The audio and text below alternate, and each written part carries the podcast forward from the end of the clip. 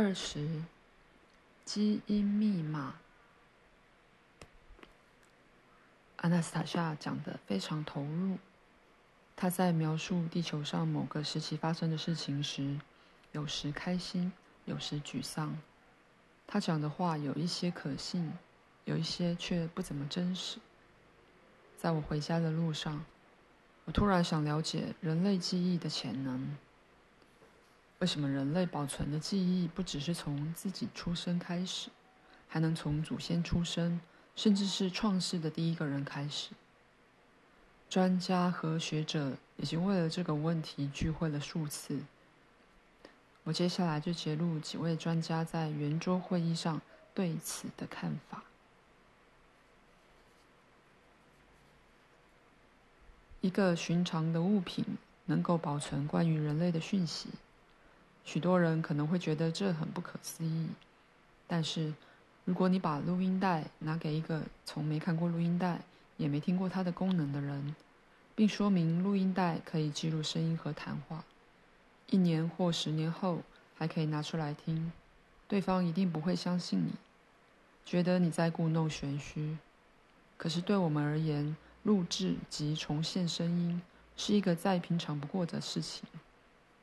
我想说的是，我们觉得难以置信的事情，对其他人而言反而稀松平常。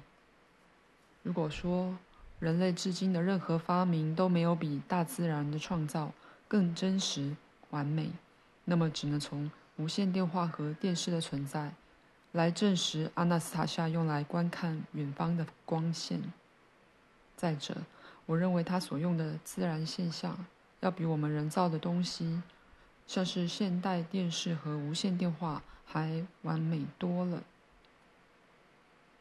有些人可能连半年前的事情都记不太起来，有些人则还保留自己童年的记忆，还能侃侃而谈。但在我看来，这离人类记忆的极限还相差得很远。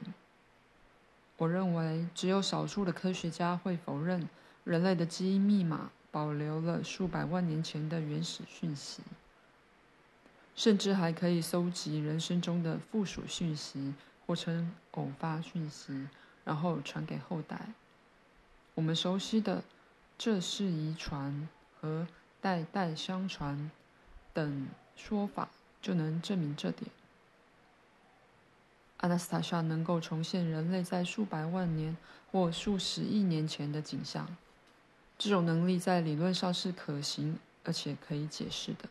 不仅如此，这些景象离我们的现实越久远，可能还会越准确。我认为阿纳斯塔夏的记忆其实与多数人无异，更准确来说，他基因密码所保留的讯息并不比其他人多。唯一的差别在于，他有能力完全截取并加以重现，而我们只能做到部分。以上和其他专家的言论，不知为何说服了我，让我相信阿纳斯塔夏有能力描述过去的事实。我特别喜欢录音带这个例子。然而，受邀参加圆桌会议的学者仍然无法解释以下这个现象：为什么阿纳斯塔夏不仅知道地球文明生活的讯息，还能得知其他世界和银河的文明生活？不仅如此。它不是只是描述，似乎还能对其产生影响。我会试着按照顺序描写一切，或许至少有人可以在理论上解释他的能力，了解其他人是不是天生也有这种能力。阿纳斯塔夏曾跟我解释过他是怎么知道的，只是我不太明白。总言之，我会试着按照顺序描写接下来的这个情况。